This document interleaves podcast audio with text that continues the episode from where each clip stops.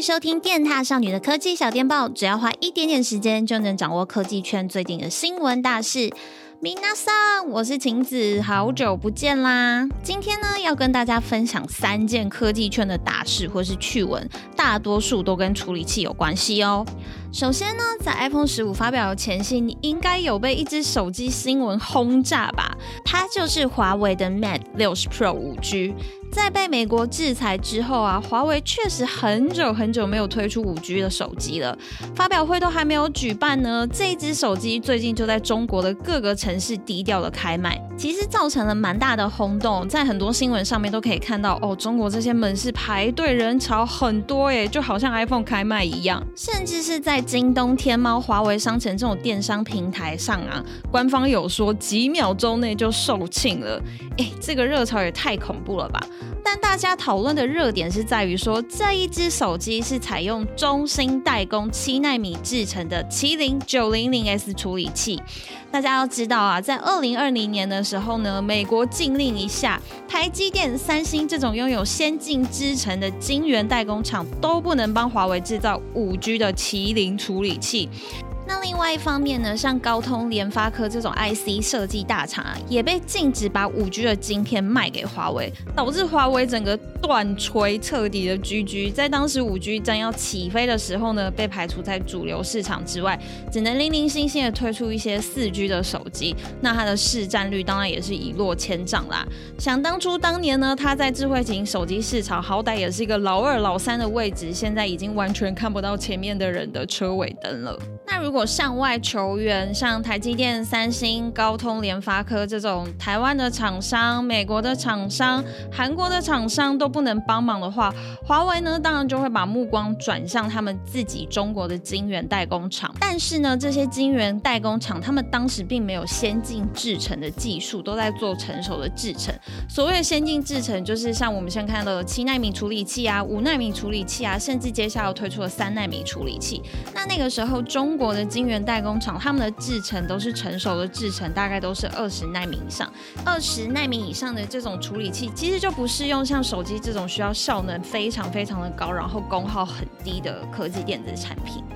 那短短的三年呢，中国的晶圆代工厂竟然已经赶上了，他们现在已经做得出来七纳米制程的处理器之外，而且它还是五 G 的。其实坦白说，在中美贸易战还没开打之前、啊，我个人认为华为做的手机真的还蛮强的，不仅拍照很厉害，而且你想当年当初在折叠手机刚刚推出的时候，华为有推出一些很轰动的折叠手机的产品。嗯，那就不晓得说这一次华为的回归会对未来的智慧型手机市场带来什么影响呢？我们就拭目以待啦。那第二件大事情呢，就是二零二三 SEMICON 台湾国际半导体展开始啦。这根本是一年一度的科技大盛事诶，现场是众星云集，什么台积电的刘德英啦，一些大咖全部都有来到现场。那也是半导体大厂秀肌肉的时间。联发科呢，就趁这个时间宣布，宣布说他们明年会推出三纳米的天玑旗舰处理器，而且是台积电代工的。